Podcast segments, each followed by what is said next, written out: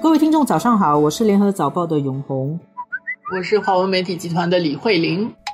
今天是二零二零年四月八号，对于中国武汉人来说，这是一个特别的日子。现在全世界都在二零一九冠状病毒疾病的肆虐之下，那么呢，最早爆发疫情的中国武汉市，它成了一个最早走出这个疫情的地区。武汉市在今天四月八号。终于要结束他们持续了七十六天的封城状态，武汉市要解封了。所以武汉市要解封，市民的情绪是怎么样？就是那种雨过天晴的兴奋，要去庆祝，还是早报有记者，我们没有办法在那个武汉了，他们在封城，但是我们打电话采访了很多很多很多的人，结果发现那个画面不是我们想象的。好像说哦，解封了，就是敌人投降了，雨过天晴了。其实不是，很多受访的人告诉我们的记者说，他们其实没有什么感觉，因为虽然名字上是说解封，但是武汉人的生活的实际变化并没有因为这个解封而变成很大。解封的意义是是说，交通工具有一些火车，呃，有些飞机可以进出武汉，然后。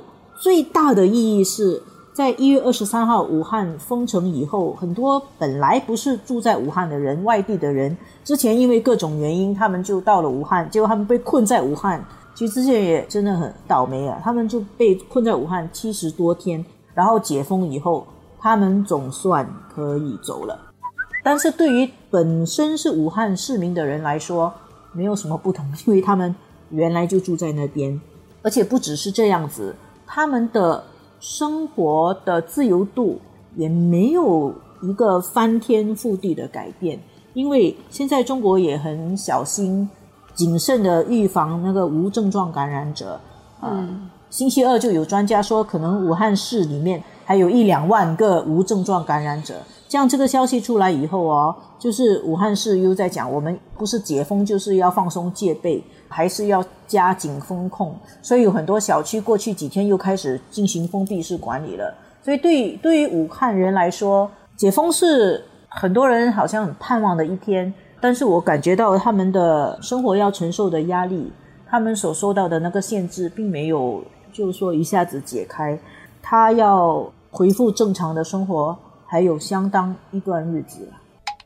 呃，武汉的市民应该会特别小心，但是那种解封的心情，我觉得我们在事前做的采访，跟可能还是要到他真正解封之后的那种，应该也还是会有一点差距的。你自己要去比较小心谨慎，跟你被迫。那整个感觉，我想应该还是有差别的。那今天四月八号，我们今天还会继续再采访。那么呢，大家可以留意明天的联合早报，就看今天解封以后，市民是不是还是有松了一口气的感觉？对，因为他接下来他还要复工，嗯，整个城市要重新启动。而且你现在派来一个是上海原来的市长啊，他接下来要做出一点成绩来才可以交代了。确实，那个市委书记，我看到早报之前的报道啊，他。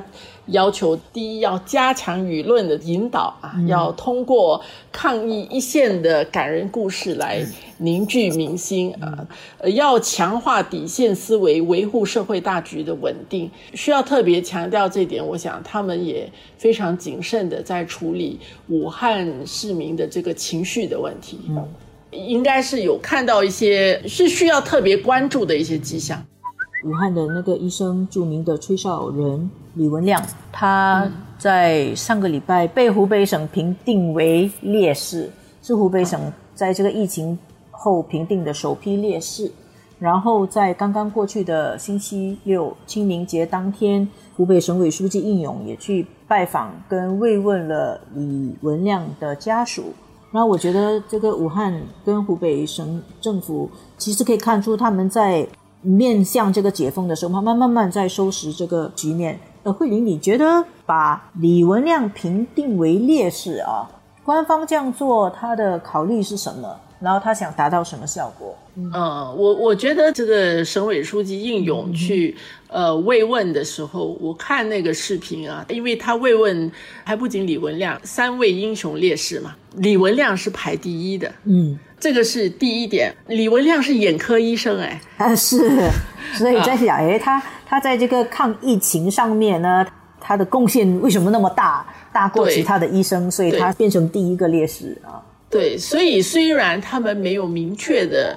说李文亮的这个具体贡献是什么啊？但是大家都会觉得他肯定了他他的这个吹哨的这个行动。